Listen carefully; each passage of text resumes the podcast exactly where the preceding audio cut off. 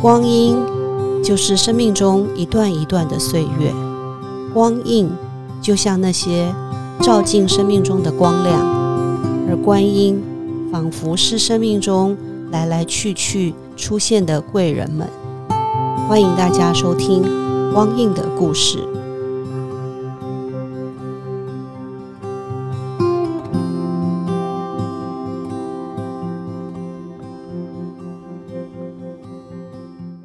今天我们来到现场的来宾哦，是我一位呃十年前的老朋友。所谓十年前老朋友，就是十年前见过一面之后就再也没遇到了哈。但是十年前那一次的会面呢，呃，我有很深刻的印象，就是当时是呃摄影师傅提出心灵环保二十周年，然后我们有一个呃文化中心办的一个呃心灵环保新视野的一个节目。在那个节目当中呢，呃，他是我的受访者，跟我们谈《欢喜看生死》的葛金云葛师姐，郭老师好，各位听众好，葛师姐好，好久不见。对啊，我们十年前见到的那时候，我记得，呃，当时您还常常参加一些助念的工作，然后也是花莲地区的招委，然后也是我们法鼓山很资深的劝募会员哈。是的，那这些年下来呢，呃。我知道您比较忙，比较没有在地区里头工作，但我后来呃，在比较常看到你的讯息都是在 Facebook，在脸书。嗯嗯。那我呃最近一次比较印象深刻的就是泰鲁格的事件发生的时候，呃，好像您就在车上。那我那时候就在想，啊，我们那时候谈的是生死哈。所以我不晓得，呃，当时您跟您亲爱的家人在那个车厢里头，当时您的感觉怎么样？是那那是我其实就是那次访谈，我还记得跟顾老师讲，我是一个很怕死的人，嗯嗯，所以我在我就记得那一年二零一八啊，我还在农禅寺参加完地藏法会，然后就跟孩子们约好在台北车站上了那一班车，嗯哼，那那一班车呃，真的。呃，事故发生，那真的就是一瞬间，短短十三秒，十三秒。当然，在第一时间的时候，其实其实搞不清楚怎么回事，然后惊吓，非常的恐惧，因为知道他出事了。嗯。然后我我我往右看，我就看到我的女儿靠在窗边，女婿抱着刚满一岁的我的小外孙女，然后我们家同修，然后我也靠在窗边，然后我那个我那个愤怒。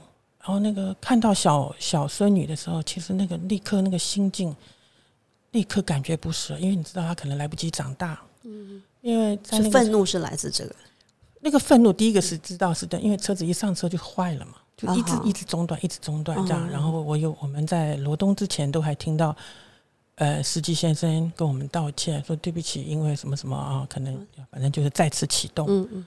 然后我我们经常在台北。花莲这样的坐火车，所以很清楚后面那个时段是在追速度，所以当时我可以感觉我在睡觉时，我都可以感觉这个速度超过了，对，不正常，对，果然就在那个转弯，就就就就整个倾斜了。在当时都还只听到碰撞，然后那个愤怒、那个情绪啊，我我突然在那一刻，当然是现在回头想，但是在那一刻，我所有的生命历程跑过去了，就很像那个就。就就很像电影一样，是是，就是你你的你你的年轻的片段片段片段哈，然后我再看到女儿，再看到女婿，那种不舍，因为我觉得我自己 OK 了，我可以接受哦。但是那个那个那种惊吓到后来，我看到女儿最后那一幕是，她的窗户就紧贴着那个铁轨摩擦，然后火花，嗯，然后我我我惊吓，因为我们刚好是坐在一个左一个右，嗯，然后看到外面的电线脱落，然后那个。就整个火花电，你分不清到底怎么回事。然后等火车再一次的撞击的时候，就冲到我这边，倒向我这边来。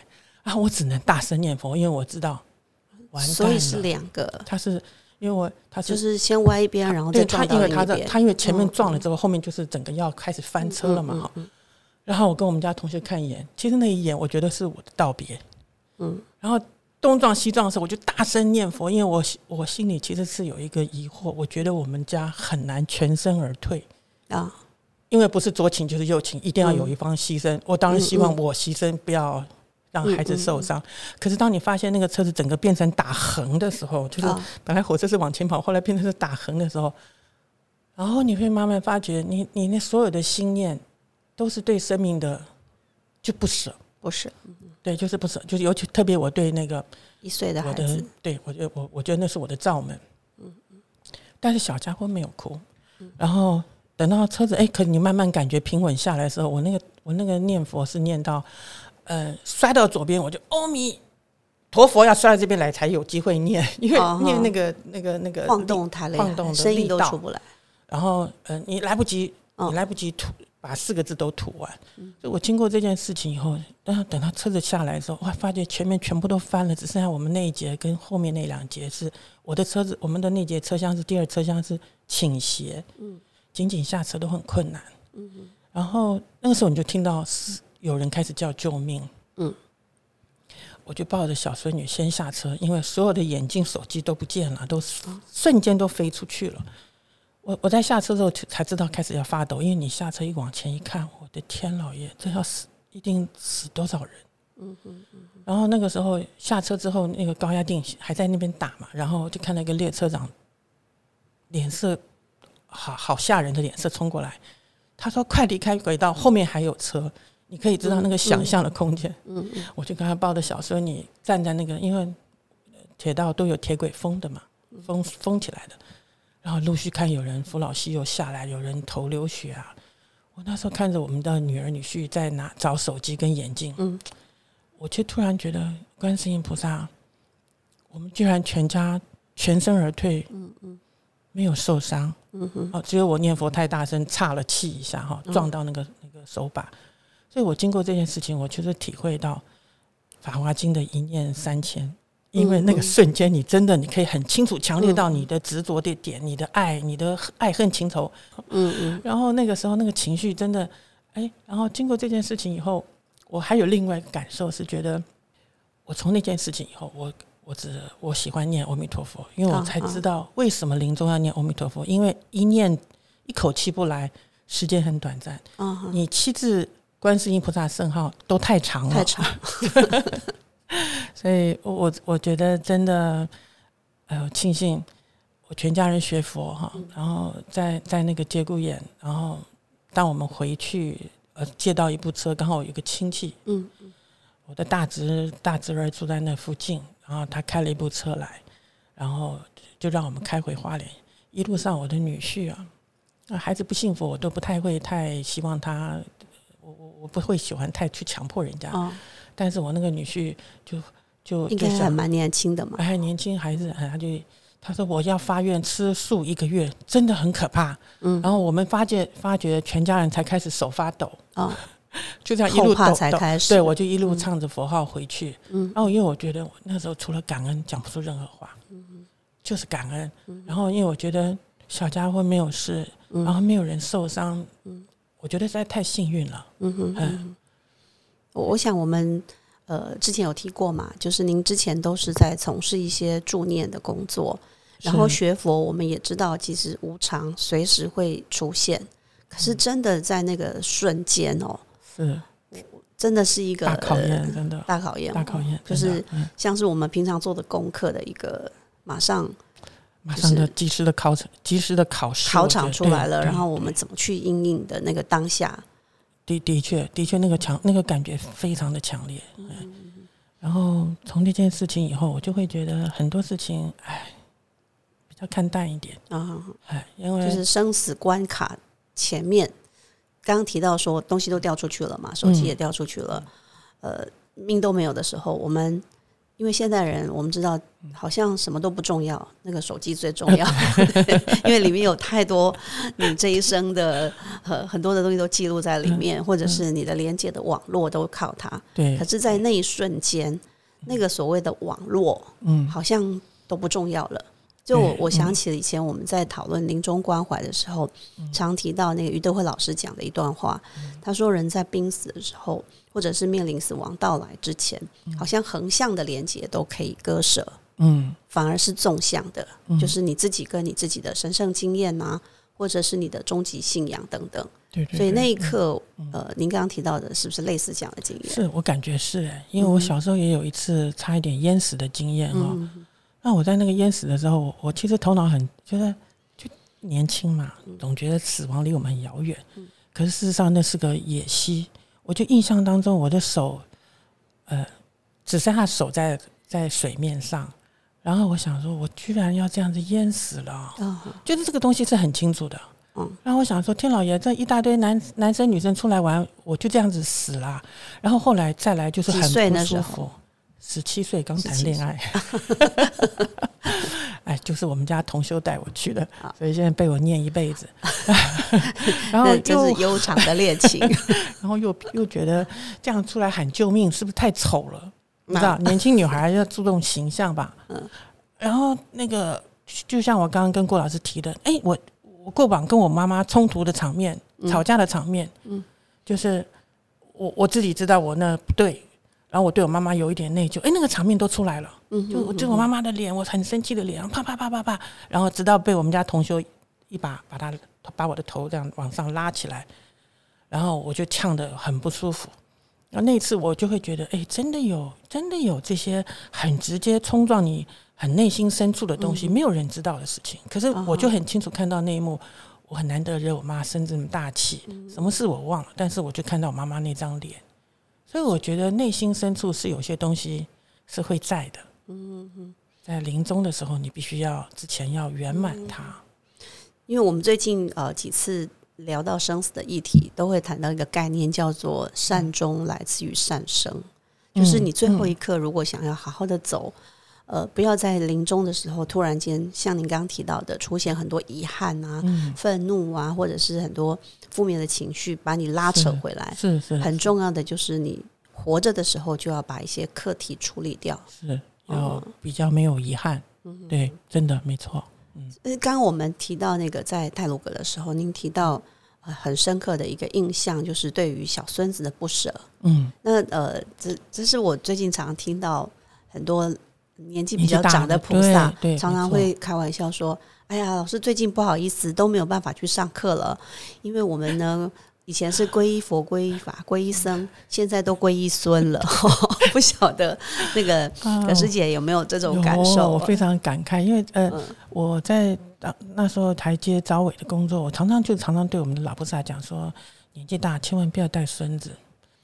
就像刚刚讲的，因为你的一念不舍，对你的那个一念不舍，紧跟起来的情绪是愤怒，因为你不接受嘛。对啊，我可以接受我我老我可以走，但是我的小孙女都来不及长大，我不能接受。我觉得我那个愤怒刚强立刻就出来啊，所以那那个那个一一念三千，真的在那个时候，你整个人就是一个扭曲的状态。我个人感觉，心念是没有办法跟你平常的信仰连接的，没有办法，因因为占据了你就是那个情爱的感受太强。烈。然后特别我是我我是一个很母性很强的人啊，然后。我我我就记得我们女儿那时候跟我讲说，是不是可以请我，就就想要达到我的主意的时候，我吞了一个口水，我就跟她讲我说，当然我知道现在年轻孩子都需要工作嘛，哈，我说，嗯，如果要带，只能带一年，好，那我希望你自己请留职停薪一年，我帮你再带一年，然后等到小孩子大一点，我说我还要。回到我的义工，我要做我的修行的。我说，不然我很难走，因为我情执很重的人。嗯嗯。然后他年轻孩子哪里哪里听得懂这个东西？他就觉得反正吃定妈妈了嘛，哈。然后等到我真的带的时候，我其实那个时候我就有感觉到，我我所有的情绪都在他的身上。嗯。然后你会一带之后粘着之后，你再也回不了头。第一个你会发现，哎，你会放放心不下小孩子带，因为小孩子带都是一边划手机一边一边弄他嘛，哈，嗯，那你就会想象很多他很危险的啊哈，哦，我们就是会因为照顾过小孩，你你所有的心想起以前的经验，对，然后甚至有些时候情不自禁来妈妈抱，什么妈妈抱，早就是外婆抱，对，然后后来嗯，又碰到这个。摊上这样子的疫情时代，那全世界人类都要面临这个问题。我第一个念头就是想，加上我们金色也快完成了嘛，哈。对对。我嗯，花莲当然人少，人力真的很少。嗯嗯，有些时候我会于心不忍。嗯，可是呢，当你疫情之下，我都觉得对人性是一个非常大的挑战。嗯，对生命那种那种情执是一个非常大的考试。因为你打针不打针，你都怕。对不对？然后特别，我我现在那那一天那一段时间，我很庆幸我的父母早早早日就已经不要再受这种苦了。现在我问题是我是家里的长者了，变成，所以我变成孩子的一点负担，因为他们也很怕我呃身体不好，万一怎么样，所以我就突然发觉那个那种情感的纠葛哈。然后那个时候我就想想，如果疫情我不带小孩子送去了，你知道。幼稚园其实是挺可怕的，是 里面什么都有。进去就一群人，全部都染啊！特别女儿在工作环境在呃医院嘛哈，所以他们的所有的小孩子的父母都是医生跟护士、护理人员，所以他们念的都是医院的，对医院的附属的幼儿所。对，所以我我孩子当然很习以为常，因为他们就在医院工作，他觉得这很正常。但是对我来讲，我你会很想交战，对。后来我就主动跟小孩提，其其实那时候我其实心脏已经发现我心脏有一点状况，嗯，然后有有有差点晕倒哈，然后就反正就是身体不太对劲，当然女儿也不放心，就还是希望读整天，嗯，我可以轻松一点，那我何尝不希望？可是当面对疫情的时候，你只能够把孩子乖乖接回来，自己带，嗯，好，那我相信。嗯，至少在花莲，很多公里以前很难抽签进去，现在很好进，因为大家都把孩子带回家了。嗯嗯，哎，所以其实那个心理的转折就是你不得不接受啊，你不得不妥协。嗯，因为第一个是自己年纪比较长了，体力比较不好，体力不够；另外一个是那个情感的部分更难舍，更更焦虑，更焦虑，真的更焦虑，那个纠结更深，更深，真的更深。而且我觉得我自己有观察到，我我越老越。我的情执跟愚痴越来越严重，因为我年轻，我们可以洒脱一点。OK，这算什么？嗯，现在比较觉察力够，那也可能。那我觉得感觉比较强烈，是就是那种吃，就是对孩子的那种，有的时候孩子也会说：“妈，你不用这么多担心啦。”嗯嗯，我我心里在想，那是因为你们还年轻，我宁可把危险的地方我都先。都先啊，打打个比方，有一次我就想，小孩子刚会走路，我就所有可以磕到碰到的地方，我全部都给他加工。啊，手边没有这么多素材，我就拿所有的破布都给他包上，包的我们家像万国旗。我们家女儿回来，哎，我的妈！我我说没有关系，小孩子安全最重要。哎。这个很有意思哈，就是呃，我我们年轻的时候学佛嘛，我们的目的就是希望自己可以不要这么多的情感的纠结，然后好不容易小孩长大了，我们好像可以比较专心去学佛了。但是因为 那要皈依孙之后，又变成了一个更大的功课，更大。这是不是算是我们呃这一代的？就是我我们这一代有点像是上一面有上面有老的，下面有小的，然后。旁边那个人可能也随时有各种的状况，所以我们就要很多的力气去照顾。你觉得这样子的挑战会不会让你更有一些什么样子的功课啊？或者是觉得用什么样的方法来面对这样的课题？我我其实嗯，在去年我我有一点情绪有低落下来，然后我我又觉得这个这个疫情对我们的考验。所以那个时候，我我就突然自己，我就开始增加一点我自己除了功课之外，我又增加了一个，我就每天持大悲咒一百零八遍，然后送八大人觉经，每天这样子送哈。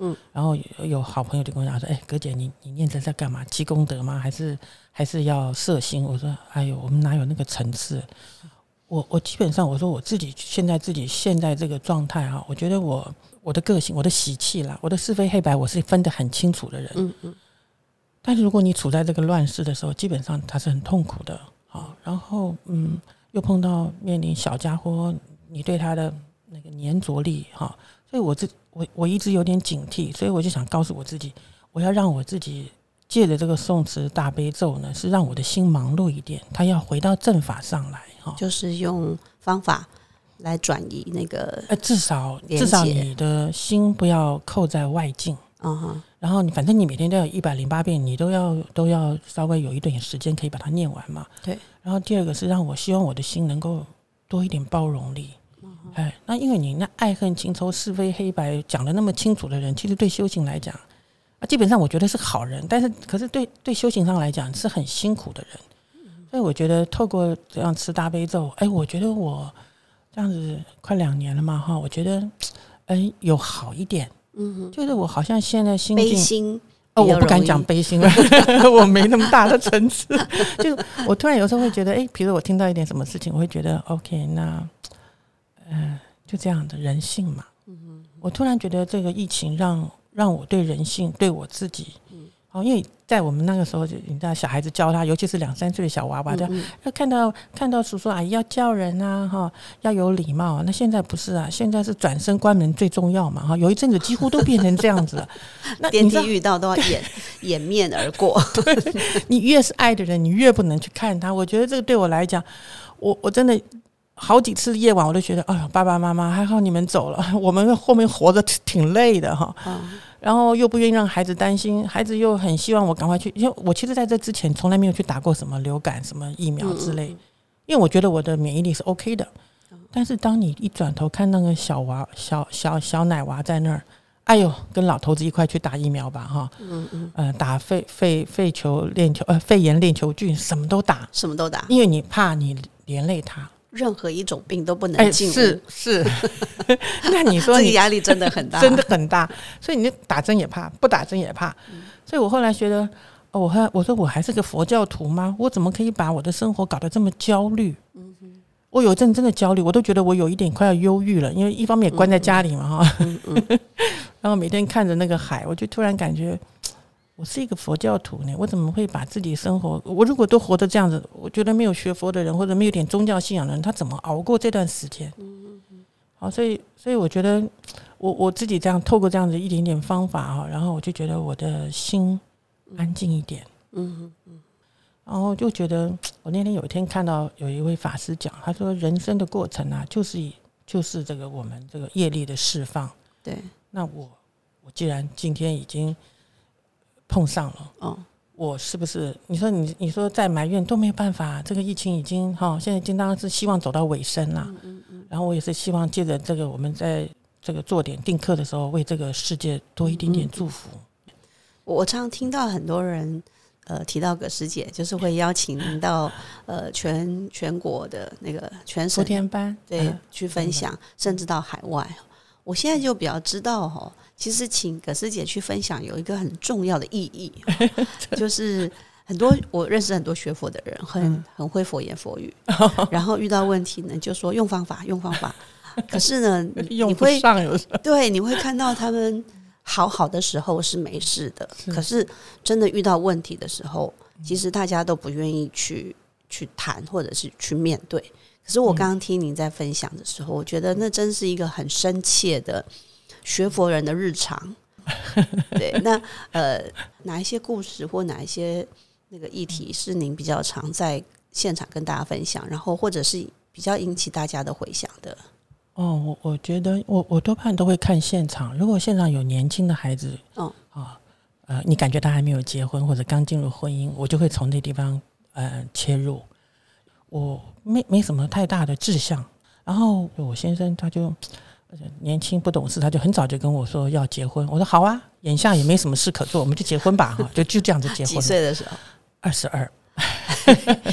哎，那个年龄还好啦，才刚长大，才刚刚大学毕业的年纪，对不对？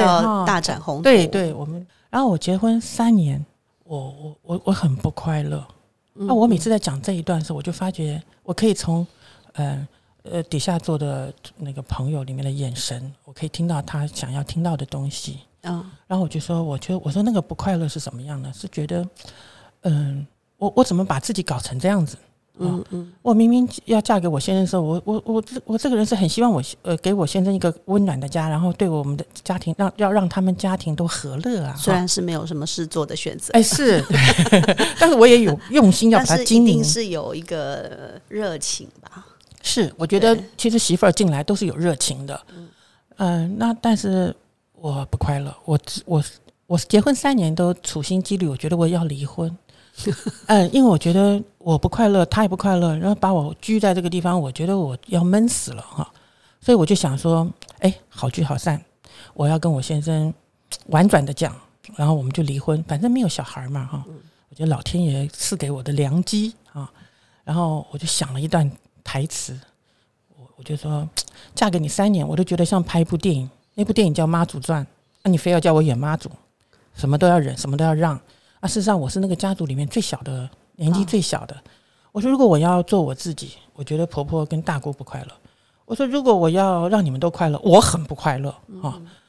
然后等我先生一进门的时候，我就说，其实想好这些台词全都没用上，因为我看到他我就哭了。我说我想要离婚啊，我觉得我长大了，我就不适合演妈祖，我适合演妖妖孽，因为我喜欢自由，我喜欢奔放，我喜欢没有人管我。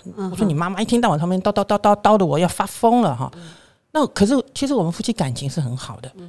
然后我就突然看到我先生他是很内向，你知道像我这么样聒噪的女人，先生多半没有什么话讲的，他是不太讲话的人。这样才能互补。哎，是，然后他就是这样看着我，然后他眼睛红了，哎，你就知道你伤他很深。其实我我很善良，那我看他这样子掉眼泪，我我居然可以把一个大男人弄哭，我就觉得我怎么这么是挺有能耐的哈。然后我就看着他，然后其实我伤心，我心疼大哭，我我很疼先生的。所以就在这个时候，你说巧不巧？我三哥是个摄影师，他刚好来农禅寺拍外景，嗯嗯，我们师傅就请所有的工作人员。嗯，用了一个五斋，然后每个工作人员都送了三本书。那我哥哥回家之后就说：“这三本书你帮我拿念完。”感谢我三哥，我有替读的。对，他说：“我说那你怎么不看？”他说：“没关系，没关系，你先帮我看看完再给我。”他到现在也没看。然后我就把那本书看完以后，就我觉得那个时候那个那个那个契机很重要，正信的佛教啊。我就把那本书看完之后，我就进农禅寺，我就去有一天去找进农禅寺。嗯，就是进了农禅寺以后，就改变我的生命这样子。那那我就常常在讲这一段时候，我就觉得我希望鼓励那些年轻女孩，你遇到苦，你应该很高兴，因为只有苦，佛陀才会走到你的心底，你才会想改变。我之所以转往宗教，就是觉得我觉得我对我自己跟对这一段婚姻，我还不想放弃。啊哈，所以那个缘起就是你信佛的缘起，是是因为你在那个向往自由。跟又必须跟不舍，对，因为对方的那个纠结里头的苦，对你想要找到出路。就我觉得，呃，我搞不太清楚状况进入婚姻，然后我觉得我是搞清楚状况，我想要结束这个婚姻哈。可是你对情感又不舍，可是你又不想要被那个家庭给。就是因为都住在一起嘛，哈。然后对我来讲，我觉得我真的太年轻，嗯嗯，我不太懂得跟人家相处之道，嗯。那其实我内心里。我是知道我有点不对，因为我觉得人家毕竟是我的婆婆嘛，哈，所以讲到这一段，我就再提到一段哈，然后我进到农禅寺那一段，我觉得很有趣。然后你看，你知道农禅寺早期的农禅寺当然跟现在不一样，是是。然后我走进去以后，你知道没有学佛，走路那个样子你就知道就没学佛的人，然后一副就是有一股怨气这样子，怨气。对，然后我就心想，我到底来这边看一看。那我就觉得这个地方有点奇怪，嗯，那法师都不太理人的啊，擦冷霜。然后呢，看到那个居士话都不多。我想后来我知道为什么，因为他们打坐打太久，不太会讲话了。我不晓得了，还是他们刚从禅堂出来，反正他们都不太理我。然后我也人生地不熟，然后就有人把我引进到那个大殿去坐，嗯一坐刚好坐正中间。然后我就听到旁边的师讲的哦，给阿你被供黑六祖坛经了。我想，哎呦，我的天老爷，这怎么听得懂啊？这这我不行啊，这我要 我要我要离开。但是你知道，坐下去再走出来不太好意思，因为坐在正中坐正中间嘛，早知道就坐边边了，我就可以溜走了。然后这时候师傅走出来了，师傅走出来的时候，我去你知道没没学佛，你就这样看，哎呦，我的天老爷，真的，原来原来法师都这么瘦啊，哈，都不吃东西的啊。仙风道风道骨，对，师傅往那一坐，我想说，哎，好吧，也出不去，就闭眼睛睡一会儿吧，哈，养神，反正听不懂。然后师傅就讲讲讲，就今天啊，师傅讲什么净土啊，西方净土，我心里就 O S，哎呦，老和尚，你别再讲什么净土，我眼下就最痛苦，讲一点实际的嘛。嗯嗯，哎，你信不信？我这个才起这个心念，师傅下一句说，你觉得你是一个孝顺的人，请举手。哎呦。哎，六祖坛经怎么讲到你？怎么怎么这么？哎，我就觉得这个奇了嘞哈！我立刻就你知道，众生就是这样，我就只是想听我想听的东西，我才管他什么西方净土。对我就我我现在很痛苦啊。然后师傅就说：“这样，师傅一讲完以后，你知道现场大概有四百多人吧？哈，嗯，鸦雀无声。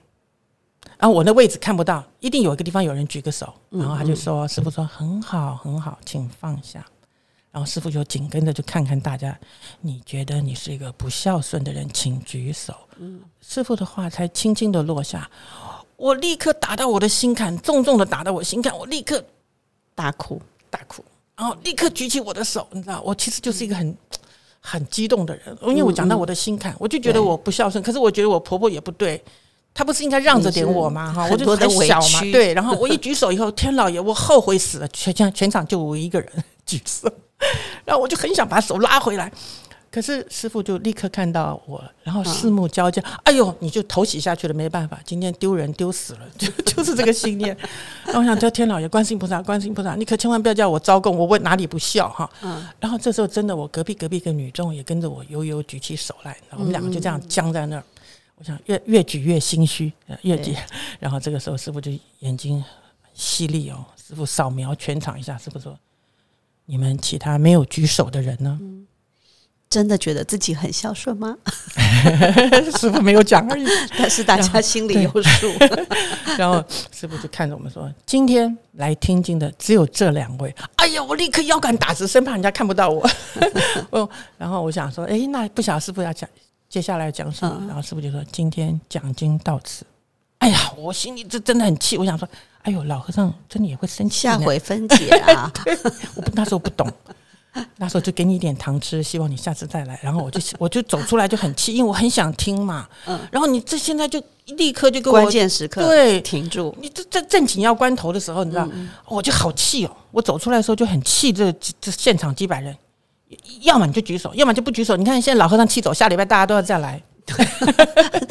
你觉得师傅是被气走的？我以为 没有学佛的根本搞不清楚，不知道本来就到时间了，是根本就搞不清楚师师傅的对用心。对他其实只是因缘具足的启发了你。哎，是是是，真的。我想我我就知道，我走出来，因为眼睛都哭肿了，就有点不好意思散场。我就我就想，嗯，但是我自己知道，哎，这是我要的。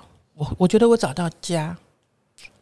然后，因为因为我都没有跟任何人讲，但是我好像有人懂你。对，我觉得我我就有被读懂的感觉。然后我也觉得师傅好像知道我很委屈的感觉啊，因为我真的觉得，我又觉得我自己很不孝，可是我又觉得我没什么大错，然后又觉得我自己没有办法在生活当中过得很快乐。嗯。然后我走出来就看到那禅训班了，嗯，我就去想说，嗯，好吧，就去禅训班好了。嗯。但是你你搞不清楚状况，就走那小姐。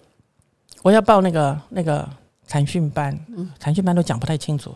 你知道那师姐很好笑，因为她大概听到小姐，她大概要昏倒了。哪来的野人？这个一定是刚来的。她头都没有抬，额满。哎，我立刻恼怒。哎，你看我刚刚前一分钟感动，她下一刻这样回我，我立刻就就激起我的刚强，我立刻掉头就走，我也不讲话了。我心想那就算了啊，我还我还稀罕呢哈，就走了。然后我走的时候，就你知道。就就要去拉那个农禅寺的知客那个纱门，那纱门其实就是有点坏掉，我就就就怎么拉也拉不开。佛门禁地我还懂事啊，不至于会用我的我的脚去把那门踹开。我就听到有人叫菩萨菩萨，我心里又起烦恼。这个什么地方啊？拜拜就拜拜，一直叫菩萨菩萨，跟你叫烦死了。然后我就再继续开我的门，我当然不知道那是在叫人。我根本不知道他在叫我，你不知道菩萨，所以我今天应该称你个菩萨，唤起你的记忆。对，知道那个师姐跑过来，师姐，对，那个法师让你留下来一下，他也要问你。哦，原来那个，因为在我拉门的时候就听到有电话响，原来电话那头有人下午的禅训班不能参加了。刺客法师早就看到眼睛红肿的我去报名，然后掉头走，他看在眼里，然后他就问我你要不要递补？嗯，哎，OK，我就在那边，我还记得在我我也不懂的规矩啊，什么摘要我也不懂，在那吃个免费的午餐，吃的饱饱的，我就在那个凉亭纳凉，等下午的禅训班，我觉得这堂课当天下午就对，就当天，哎，嗯所以他就马上问我你要不要，然后我就上了第一堂的禅训班。我觉得这堂课我整个生命改变，嗯而且我觉得从那一堂课开始，我觉得我的生命就好像被装了一个启动器哦，我从此跟善知识、善因缘，嗯一直连接到今天。嗯还有我我就觉得因缘不可思议耶。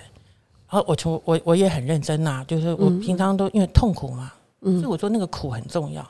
嗯我就痛苦，我就第二天早上，呃，我我我就自己拿了什么垫子就弄一弄啊，还还没有买蒲团呢，啊，我就自己在家里就开始打坐了啊啊，然后我就很认真打坐，因为是国立法师带的，国立法师很认真，而且那时候禅训班要四堂，下个礼下一次上课要交功课，就问你有没有要看你这一个礼拜的功课做的怎么样。做多少。嗯然后我在做的时候，我就在想，嗯，听说法师大概都要四点钟打板起床，你也跟着没有，我想居士，我这个人很随性，我想说，哎呀，菩萨不会跟我们计较，我们只是居士，五点钟好了哈，嗯。我就五点钟起来打坐，然后礼拜六、礼拜天我还知道自己安排公休，嗯哼。但是但是就跟禅坐接上了，嗯是这个因缘，其实这样听下来哈，你看从一开始你你想要离婚，然后你接到那本书走进来，然后听到一个不孝顺的那个 撞撞击，然后到你本来要走了又被留下来，嗯。你有没有觉得其实当我们心中有那个连接起来的时候，嗯。其实佛菩萨是不会轻易对我们放手的，哎，是，他好像就是一直有一对。条线牵着。对对对，真的真的，所以在你嗯生命中遇到很多课题的时候，那条线都一直都在。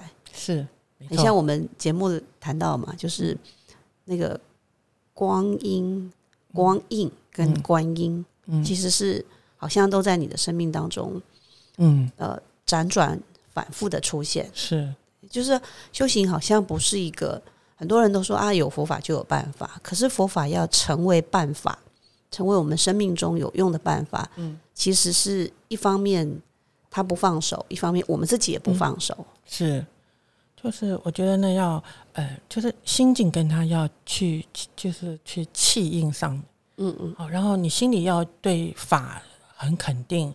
当然，但坦白讲，我们常常就会起起伏伏嘛。我后来在学打坐的时候，可是我觉得考验就跟紧跟着来。我我婆婆正在安排，正在安排要退休，其实那是我压力来源之一。他退休就会整天跟你在家里对脸。是是的，其实我你那我时候有在工作吗？没有，我就是那个时候两个全职，对我那时候已经有两个两个宝宝了，全职带孩子。对。可是我就是我会打坐，我会我就一直想要去助念，可是没有因缘，小孩还小，而就就就是这样子考验就来。然后我婆婆就在退休的前两天收到一封医院来的通知，因为我婆婆是个老师，她在嗯退休前都会有一个免费的体检嘛，就通知她肺部异常。然后我婆婆退休两天后，我就我还记得我抱着孩子带她去医院做肺痨医院做检查，然后紧跟着仁爱医院就通知来，哦，就他那两年就是在就是你知道等待检查、开刀、化疗，就就这么样子，就是就是像电影一样，就突然整个生活大改变，然后我就印象，因为我们婆媳，那我婆婆是就必必须要要要要有人照顾了。嗯哼，可是上那个我小朋友才，我小我小的才一岁多，嗯嗯我印象有这很深刻。然后我就我小家伙要上大号，刚刚才弄完才忙完，你知道一岁多小孩其实很累。是那我的婆婆在轮椅上就叫我，我听到的声音我就知道，哎呦，她有事，而且很急，我就知道赶快把那个小孩丢到那个那个滑步车里面哈，然后赶快去抱我婆婆，知道她一定是急着要上厕所。果然，我把她抱的，把她从那个那个，我就只好一把这样子把她抱起来放到厕所上，然后等她上完厕所，我再去抱她的时候，我突我婆婆突然溃体，因为她已经化疗变成一个大光头嘛，嗯。她突然大哭，她说：“我没有生你养你，我我需要你这样子，我要让你这样伺候我。”我知道他过意不去，嗯哼。那还好，你知道，还好我是这样子抱着她，所以她看不到我的脸。嗯。其实那一刻我的脸是僵住了，嗯。因为我我我我那时候我就想说，我们这样子曾曾经婆媳很紧绷的的嗯嗯。的婆媳，然后这样抱在一起，然后他哭了，然后我该怎么办？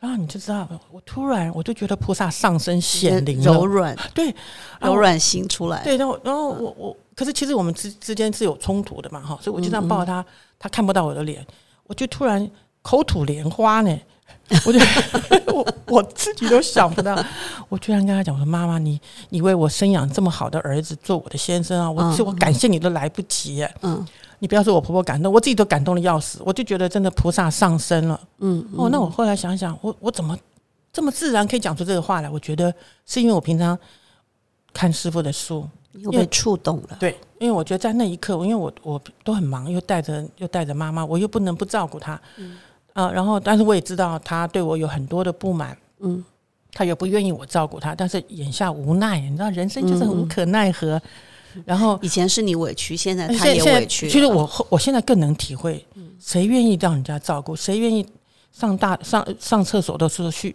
完全依赖别人，谁愿意啊？所以我现在慢慢能体会，其实她心，她我婆婆是很善良的人，嗯可是因为毕竟婆媳嘛，对，她当然会看不清还有他，当老师嘛，是她会比较老师还是有点权威感的。哎，应该是嗨，总是婆婆嘛，你是媳妇儿嘛哈，所以在那一刻我就觉得，我觉得平常你熏习佛法，你多看点佛书，因为我没办法出来，我只能看师傅的书。嗯。我觉得紧要关头，它就可以跟你佛法就会跟生活连接，嗯哼。哎，你会用上了，关键的时候你才用得上，所以我就觉得，哎呀，其实没有时间出来学佛也没关系，在家里要开始看一点书，啊，多多少少碰到生命的逆境，你就可以用得上，哎。大家好，我是葛金云。您现在所收听的是《光印的故事》，想跟大家分享，做义工让我看到自己的限制，从中体会借镜练心。你自己经历过这个过程，有没有什么可以跟大家分享的？我就觉得我吃完大悲咒之后哈，那现在因为我同修也退休，所以我我其实我很感感谢我我家的先生，因为我觉得从在年轻的时候他，嗯，我去做义全职的义工啊，从买完菜就进了道场，然后就哦开始接电话，然后忙到下午去接小孩回家，他都呃很支持，啊，然后我对他的最大的感恩是我父母老病苦的时候呢，他都愿意成就我回家照顾父母，所以我我就告诉我自己，如果我同修退休，那他是一个比较内向的人，所以我现在做义工都是我们一起，嗯嗯。我可以挑选我们可以一起出现的义工的时候，我我要陪伴他，嗯，哎，然后嗯。跟着他同进同出，呃，虽然坦白有时候也是会是个大考验，因为退休其实真的是一个大考验，因为大家都老了，然后 跟梁山伯祝英台二十四小时天天相处，你看我看你哈，尤其疫情，我觉得那个基本上啊就是要找乐子。我所谓的找乐子，就是说，哎，他也会诵经啊，他也会打坐啊，哈，然后我们会看一个什么节目，然后就把他，哎，它跟佛法是可以扣在一起的。你们会讨论吗？我们会讨论。我现在要做的最重要的事情，就是让我们两个至少至少有定课、有法会、有些可以去参加的时候，准备百年的时候，不管谁先走，嗯，他是放心的。我觉得这这样，我这是我目前我觉得最迫切的功课。刚刚提到说你们各自送不同的经，他都读什么？他每一步进他都要送一遍。我说不是要一门深入吗？他说不行，我要先每一步都要送一遍。他在找一个跟他相应的，嗯，我相信也是。这这比较像是男性的 思维。他 我要实验，我不能够轻易的被别人这个说念什么就念什么。现现在变我同学到哪，他都会跟我一块吃素。嗯嗯我有些时候我说没关系啊，你前面有东西你可以去吃你的啊，我吃我的，我我我也很自在。他就愿意跟你一对，起。然后小朋友也会懂事，因为我就觉得你不要太那个，那意愿到你该吃什么你就吃什么了，是不是？所以我就觉得这样子大家都自在，比较有生活的趣味，哎，就是其实学佛不用学的这么的紧张，有压力。有压力。对，那谁喜欢跟这样的人出去玩？你说要我我也不跟他去啊而。且久了以后，大家可能会觉得 学佛的人很难搞。那有没有一些曾经出现过一些人，比较像是对你学佛这件事情有一些启发的？比如说，我们称为像观音菩萨那样的贵人，是，其实是有。那个，我其实会学佛。我我现在回头想起来，我我我我有我有七个兄弟姐妹，我有四个哥哥，我有两个姐姐，其中有一个姐姐所以你是老幺。对，我是老幺。我有一个姐姐是呃智障儿童。我爸爸妈妈哦对这个女儿我觉得是内疚。我觉得他们非常宠他，嗯哼，宠到他从小就有坏脾气。嗯哼，我最印象最深刻那个幼稚园，我的傻姐姐一生气以后，一老脚把所有的桌椅都推倒了，然后那个老师弄他不了，就只好来骂我。很壮吗？他那个时候当然个头大，我我你看我幼稚园我都到现在，我都到现在我都记得。然后我就多尴尬，你知道我们这么小，我们也懂得丢脸吧？哈，嗯然后我就很委屈在那，因为老师只能弄不动他，只能来骂我。所以我那个时候一阵子，我就觉得我的幼稚园，我就是吃完点心我就回家了。我我就养成这个习惯，因为我觉得在那我会有压力。后来我爸爸妈妈才能接受，说这孩子就是不不是正常的孩子，然后要把他送到特殊的学校才对。我印象最深刻，有一次大家去看医生。脑部的医生，我爸妈都不放弃，然后就讲讲讲，说这个可能到美国开刀怎么怎么。我那时候听到啊，美国好啊，好，才记得医生在走的时候，那医生回过头来跟我爸妈讲了一句话，说其实你们要多注意他下面的妹妹。我听到这句话了，嗯，哎，我这么小我都有印象，红了吧？因为我突然觉得终于有人懂我，因为我从小到大就要让他哈，对我好恨他，你知道吗？我常常跟他讲，然后常常有些时候我在看电视，他就会。妈妈就哭起来，然后我们大家都看着他，他为什么哭呢？然后我妈妈走过来，怎么啦？怎么啦？我知道我妈那种心疼的样子。然后他说我打他，哎，我多委屈啊！我们都在看卡通片了。然后我妈，我妈是不不会打人，但我妈说，我的妈我没有，我没有打他，我没有骂他，我也搞不清楚他。我妈说，我妈只讲一句话：傻孩子是不会说谎的。那这就不是说我会说谎嘛？其实那时候我就。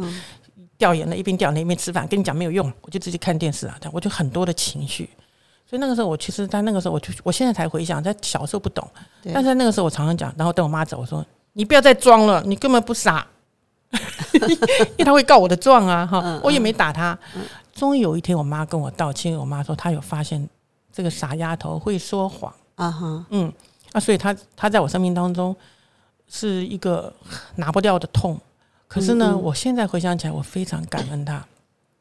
我就我觉得我为什么会这么积极的去学佛，是因为我每次看到她，我就觉得她活着干什么？嗯哼，他又不能谈恋爱，那又不能念书，然后后来眼睛又瞎了啊！天哪！然后又耳朵聋了，你说这活着要干嘛？所以我对他一直充满着一个问号。他他到底来干嘛？他就是来虐待我跟我妈妈吧？哈！我觉得我做了最对的一件事情，就是搬到花莲。两千年吧，我爸那一年。小年夜打电话来，我爸中风送荣总，我立刻赶回家。八十五岁的爸爸，你知道，右半边瘫了，然后右边的眼睛瞎了。嗯啊，我姐姐在那一年呢，我那个傻姐姐也在那一年呢，就诊断出来，就是因为糖尿病变，所以两个眼睛失明，开刀都没有用了。我妈妈那时候都八十嘞。嗯，然后我突然发觉，我是不是搬花莲搬错了？嗯哼，怎么办呢？这下怎么弄？爸爸瘫的那边谁照顾？可是你已经结婚了，是因为我们有等于六个，等于七个孩子，六个都结婚了嘛？对。那六个因家庭的姻缘都不同，然后我就回头，我心里下定了决心，我回头告诉我们家同学，我说我开始要每个月回家照顾我爸妈。嗯。因为你知道学佛警觉性很强，我就想我们家这两棵大树要倒了。嗯。我一定要在我爸爸妈妈之前。我要学会怎么照顾我这个傻姐姐，我就每个月大概回去十天啊，有有的时候碰到状况会十五天，所以我很感恩我们家师兄，他一个人在在花莲带两个孩子，那我在这个照顾的当中，我就我最印象这我这一生永远不会忘记那一天，是我一回家我就看我妈脸色红润，老人家脸色红润才不是好事，是血压，他结果其实血压很高了，他说没事没事老毛病，我说我我说不行，我马上带他到到。到那个医院去，果然肺气肿，马上就住院。然后住院的同时，我就跟我哥哥讲，那我就势必要把我傻姐姐带回家。我那个爸爸那天还可以在车上跟计程车聊天呢。嗯，我觉得我爸这状况是不是太好了点？然后一我一进了家门，我就想说，先带着我傻姐姐，我赶快给她洗个澡，在医院待脏嘛。我永远想不到我爸爸杵着拐杖从客厅一直叫到我们家后门，叫我妈小名。然后走过来客厅，我都傻了，你知道吗？我爸说：“你妈呢？”我说：“啊，我说我我们刚刚不是在医院？是他之前没有这样的状况，没有。有时候颠三倒四，但是你都不知道那个是一点点讯号。对，但他遇到一个大的事件的时候，了。对我爸爸其实有感觉了，嗯，他觉得这个家要要进崩解了，对，要崩解了。然后我爸说，我爸脾气很好，我爸就跟我讲说，这么大的事情怎么没有人跟我讲？我我其实眼泪已经掉，我想说，该来真的终来终于来了，他真的失智了，哎，然后我那个沙姐姐这多好笑，睡觉睡了一半夜的时候，她在摸。一路摸摸摸到我的肚子，他突然惊醒大叫：“妈妈，你的肚子怎么啦？怎么？”就他吓坏了。他，嗯嗯，因为我我可比我妈多了两倍的功，然后那个肥油肚子，然后他他这样一叫，你知道，我就突然，我我我本来眼睛都哭肿，然后就被他笑笑醒了，因为我想说真的把他吓坏了。然后就在那一刻，你就会明白，哎呀，这样的一个傻丫头，其实我们爱的是同样的妈妈，只是她是傻丫头。在那一天，我觉得是我这一生当中我永远难忘的一天。嗯，我知道爸爸失智，嗯，然后沙姐姐，沙姐姐这个这个是我生命当中其实是一个重要的贵人。我现在才明白，我不舍不得我妈妈的原因，是因为我觉得我妈妈她这一辈子为了这个傻女儿，嗯，付出太多的代价。然后我就我我我，可是我很担心他们百年的时候怎么安详离开，嗯这是我的焦虑，所以我每次做义工我都回向，我是有所求去的啦。嗯我就跟菩萨讲，我说菩萨，你一定要让他们百年都安详往生，好，不要恐惧害怕。我只有这个，我只有这个这个这个愿。哎，你知道，真的，我爸妈傻姐姐真的都走得很好，哎，嗯哼，都在床上没受什么病苦，哎，我傻姐姐那一年是在浴室里滑倒，回家躺了五天，就在。病床就在家里的床上就睡着了，嗯，所以你说，你说像这样子，他好像是我生命当中逆境，可是我却因为他太给我太多的痛苦，我我就很认真的学佛，所以我就觉得我能终于懂到什么叫做逆境菩萨，逆增上缘。是，就像你刚刚提到的，生命中一直出现，而且没有办法摆脱的，除非除非他自己离开，否则他就一直在我们的生命中，像这样的课题。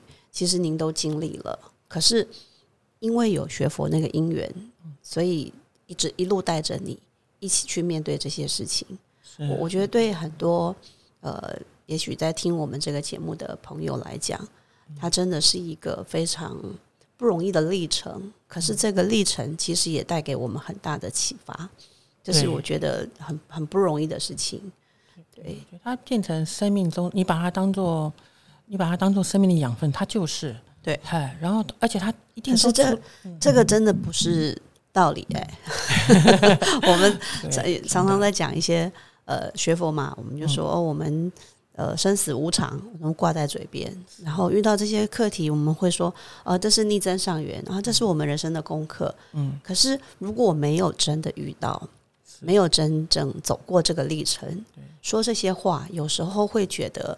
好像是一个隔空，或者是隔着很远的距离，然后我们说啊，就是这样子啊，好像是一件很简单的事哦。可是我觉得，我今天在这整个的呃聊天的过程吧，我真的看到一个人的生命是怎么样被淬炼出来的，而且那个淬炼的过程，真的不得不说有佛法真好，是真的。可是我觉得更重要的是，你在那个过程里头，你愿意去承担。然后还有你，你的内在有一个 很特别的悲心吧？就虽然你不承认，就悲心。有时候我们说柔软心，可是你那个不舍跟不忍哦，有时候真的就是带着你自己可以一路往前。当然还有，我觉得就是那个有那个悲怨吧，所以。菩萨真的有照顾。顾老师说背心，其实我在年轻我想，我说倒了大霉了我。然后我我我印象当中，我最大的改变有一次是，呃，我爸后来失智嘛哈，然后那个我在照顾他有一个特别的感受是，基本上我我我爸爸个性很温和，所以失智也特别好照顾。他他有点有一点会跟你的个性，如果。就是你原本是很开放的，好像也嗯嗯啊，如果很很内向，反而比较麻烦。所以我常常跟我们家师兄讲，哎哎，不高兴我你就要讲出来，你不要到时候老了失智，很可怕的这种 这种哈。我说有些事情不要瞒，就是你要让自己的情绪得到疏解。那我妈妈是一个没有声音的人，所以我妈妈后来失智，我比较难照顾。嗯，嗨，那因为我不知道她到底要什么。那我爸爸我就很好照顾，因为就弄点他爱吃，投其所好哈。跟老人家讲佛法，你不如跟他喝一杯。干一杯，让他开心，你可能更好照顾他三天。嗯，你要让一个失智老人不开心啊，对不起，你这三天你都很辛苦。嗯嗯，我爸因为他常常会有做噩梦，所以我根本没办法睡觉。他常常一大叫，我就一个跳起来，你知道？哎，你这，然后他鼾，他转身就鼾声如雷。嗯，他们很容易长寿，是因为他们就活在现在。我们不是，我们是焦虑，焦虑，每天都焦虑，好像打仗一样，短兵相接啊！哈，因为他们已经是怎么样过日子就怎么过日子。哎，对他不，他没有过去的包袱了。对，没错，他就真的活得很自在。但是我们活的从头到尾都是焦虑。嗯，然后有些时候我一睡着以后，我后来就有经验了。然后我爸爸一大叫，我立刻，因为我就动作可以很快，我就立刻扑上去，然后亲他。一直拍拍他脸，爸爸做梦不怕不怕，阿弥陀佛不怕不怕。我爸一翻身，就像小孩一样，马上睡着。哎，这个很有用，因为我突然发觉，在照顾的过程，我居然因为爸爸失智，我才学会亲爸爸。嗯哼，要不然你你你很难想象八九十岁的爸爸，你要去亲他好？嗯。然后我亲他之后，我就发觉 失智老人我们要特别小心的照顾的原因，是因为他们很敏感，很容易受伤。嗯。然后他自尊心会很强。嗯。那这都是我们。特别要小心处理的部分，在那个当下给他爱的感觉，他就就蛮好的。呃，今天我们真的是有一个很大的学习。我觉得一方面是来自于你自己对于生死的，从一个很胆小、很害怕死亡的人，但是每一次经历的时候，对你来说都是一个锻炼。然后另一方面就是对于长期照顾这些失智或者是像智能障碍的人的那个过程。虽然很辛苦，但是你一直在用佛法去调节。对今天很谢谢师姐。谢谢我觉得还是要称一声菩萨 因为我从身上看到了 菩萨在我们的日常生活当中的显现。我是搞笑菩萨。谢谢谢谢。谢谢谢谢。